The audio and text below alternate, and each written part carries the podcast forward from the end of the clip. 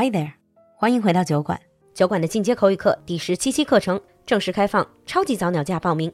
除此之外，近期我们也准备推出高级口语辩论课程 B2 Plus，专为 B2 以上的口语达人准备。快来酒馆打造更优秀的自己吧！咨询课程，请联系小助手，微信号是 l u l u x j g，l u l u 就是露露，x j g 是小酒馆的汉语拼音首字母。我们在酒馆等你。Now on with the show. Hi everyone, and welcome back to Geek Time. Hi Brad. Hey, Lulu. So last time we were talking about NFT, we were talking about metaverse, all of these buzzwords. I thought today we also talk about, well, not a buzzword. It's more a creepy concept that I'm sure most of our audience have heard of, but very few people actually know what that is about. Can you guess what I'm going to talk about? The dark web? Yes. 我们今天就来聊聊暗网。When I hear the word dark web, I just start to think about all these crime show, all these horror films I've been watching related to dark web. I think when most people, when most 小白 like me hear the word dark web, their mind immediately goes to the evil, the criminal Yeah. side. Is that what dark web means? Evil web. It actually doesn't really mean like the evil web. Mm-hmm. Like uh, when you kind of think about the internet, you can kind of think about it more like an iceberg. Okay. And you have the surface web, which is the stuff that's out of the ocean that you can see. It's there for you to see and use. Mm-hmm. You have the deep web, which is the stuff just below the surface. Mm-hmm. And then you have the dark web, which is the stuff even below that. Yeah, if you apply that to ocean, I think it's the same because there's still there's Yeah, still it's the darkness. Yeah, yeah, there's still almost like the abyss that you cannot really see. 中文 surface web, deep web 和 dark web 叫做明网、深网和暗网。But I think this whole iceberg imagery is still a bit general Yeah. and vague. What about an, an example that we can all relate to? What sort of information or what kind of things on the internet would be considered surface web? So if we look at something like the surface web, if you want to go on to like Google or Baidu and type in a word, anything that the web browser will bring you back is That's something surface. that's shown on the surface web. Ah. And so that's just like, you know, maybe a YouTube video or a Bilibili video or something like that. For public access. Right. Hmm. Mm-hmm. What is deep web? Uh, deep web is the stuff that's available on the internet and can be searched, but you can't search it with a web browser, so to say, like a, a personal banking information. If you look up like a bank, you can find particular bank like Bank of America or Bank of China. If you look up the name of the bank, you can find it. But like people's information that's on their website, you know, inside of the, the all the data inside, that's We need a passcode. yeah, you need a passcode or something to get access to it. Mhm. You can't search that stuff on with a web browser. Okay, so that's like one gate. Yeah. Guarding that. Going through the you have to use certain passcode to get to deep web stuff. Mm-hmm. But what about dark web then? So like dark web is all stuff that's not indexed, something that you can't just search for with a regular web browser. You have to have something that will gain access to like a dark web server. Hmm. And if you think about everything on the internet, what accounts for the majority of the internet? Is it surface, deep, or dark? Well, most of the data is probably somewhere in between the deep and the dark. The dark web is growing exponentially, but Sounds and really so scary. yeah, but but that's like it's in the deep recesses, uh, stuff that you can't see. But yeah, that it, it's growing and growing, and so probably right now the majority is actually in the dark web. It's really scary perspective to think that we already think that I already think the internet contains so much information. But even that is just really, as you say, tip of the iceberg. Right. Most of the things we can't even imagine or think of. But when did this whole dark web when was it created? This whole thing seems very recent. It was about 20 years ago in the early 2000s. Basically, it was created by the, the Navy. Uh, well, most of the funding came from the U.S. Navy. They wanted to oh. create kind of like a, a way to transmit data that was secure and not on the regular web. I see. Earlier on, you were saying in order to access dark web content, you cannot just go on any normal browser. 就暗网的东西不能在普通的浏览器里看到。but how can you? There's special software, mm -hmm. I mm-hmm. would assume. Yeah, you, there's something called Tor. T O R. T O R, which mm. is the onion router. Ah, 啊，中文叫洋葱路由器。Why, why is it called onion? Is it just because layers upon layers upon layers? Pretty much. There, yeah.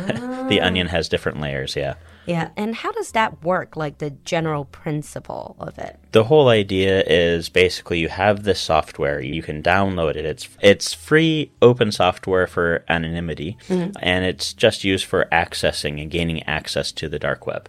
But you know, when you use that software, you can actually access the surface web as well, but you can use it anonymously as well. So Ah, I'm not trying to pry into your personal search history, but does it require someone like you with the know how, with, for example, a degree in computer science and cybersecurity, to use things like the, route, the Onion Router Tor?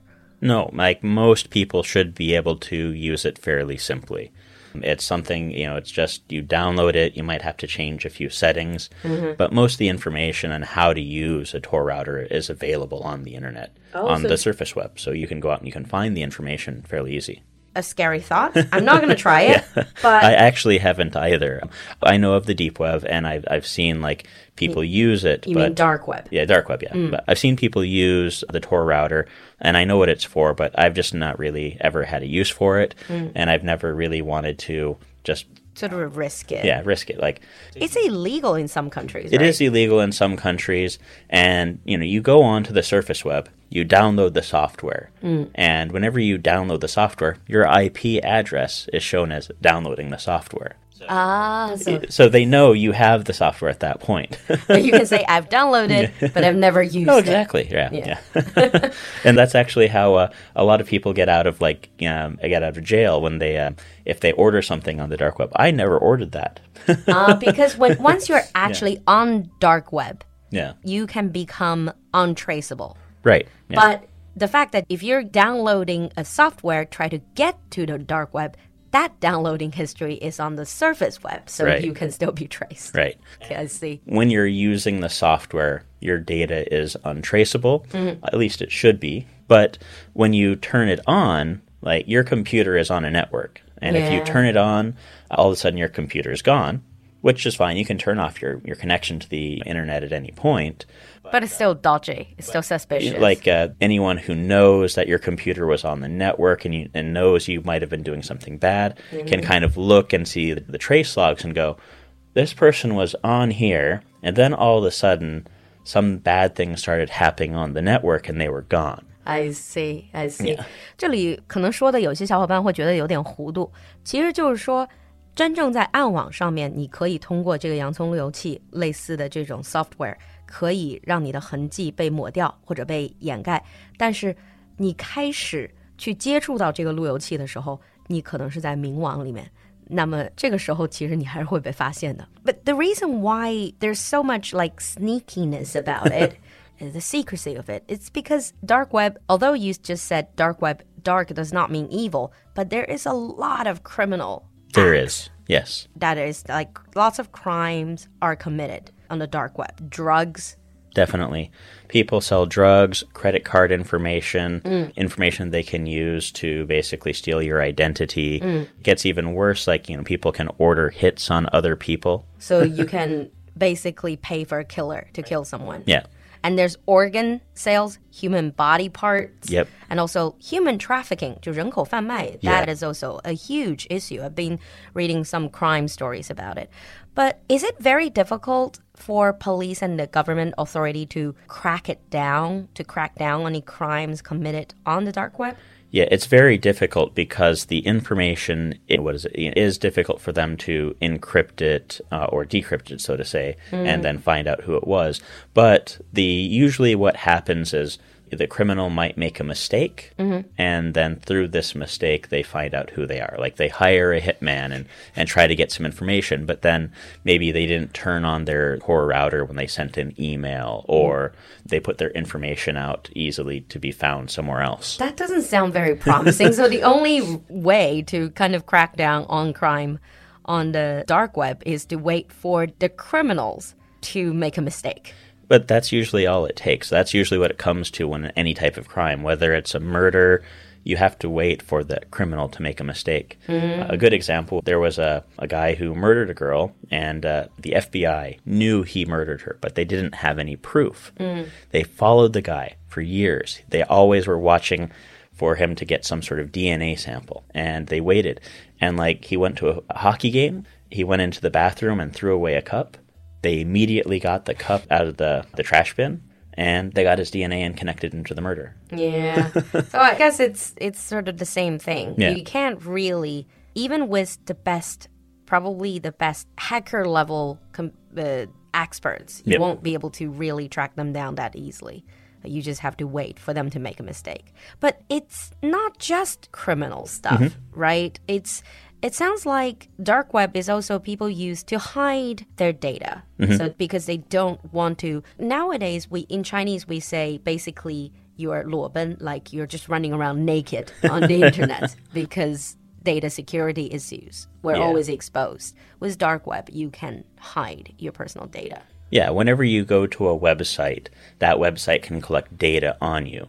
And basically, you have all these different companies that are storing data, mm. and they can put their data together. They have your IP address. And so when mm. you go to a website and you look at something, they know what you're looking at. And then later on, when you go to another website, they can tie your IP to that data. Yeah. And once they have like your email through connected to that IP, then they know it's you. And then they can start putting together kind of like this uh, Profile. yeah, profile of you and and people don't want that. And so some people use the Tor router as a way to get over that. But like when they have to when they want to buy something, you know, through like Amazon or something, Oh, they turn it they, off. they turn it off, I they go, they do their shopping. But then aside from that, they turn it back on. So the basic principle how it works is that these Tor routers they will allow you to hide your IP Mm-hmm. or sort of like bounce it from between different IP Right. address. So they'll have like maybe several routers, maybe like a dozen routers, some maybe even six or seven, and they'll just go mm. through all these different routers, and then so the IP address that goes to the website is one of the ones from the router. I see. Okay. It's getting complex. I think we're going to wrap up the basic episodes, even though I say basic, it's already very confusing. Hopefully, you most of it, but not enough to actually try to risk that. I really wouldn't recommend it. And in advanced episode, we're going to go deeper into the topic. We're also going to talk about certain cases on the dark web. Yeah, definitely stick around because there's a few cautionary tales. All right. Thank you, Brad, for coming to the show. No problem. Thanks, Lulu. We'll see you next time. Have a good night, everyone. Bye. 今天的节目你喜欢吗？赶快联系小助手加入酒馆社群吧。小助手的微信号是 l u l u x j g，我们在酒馆等你。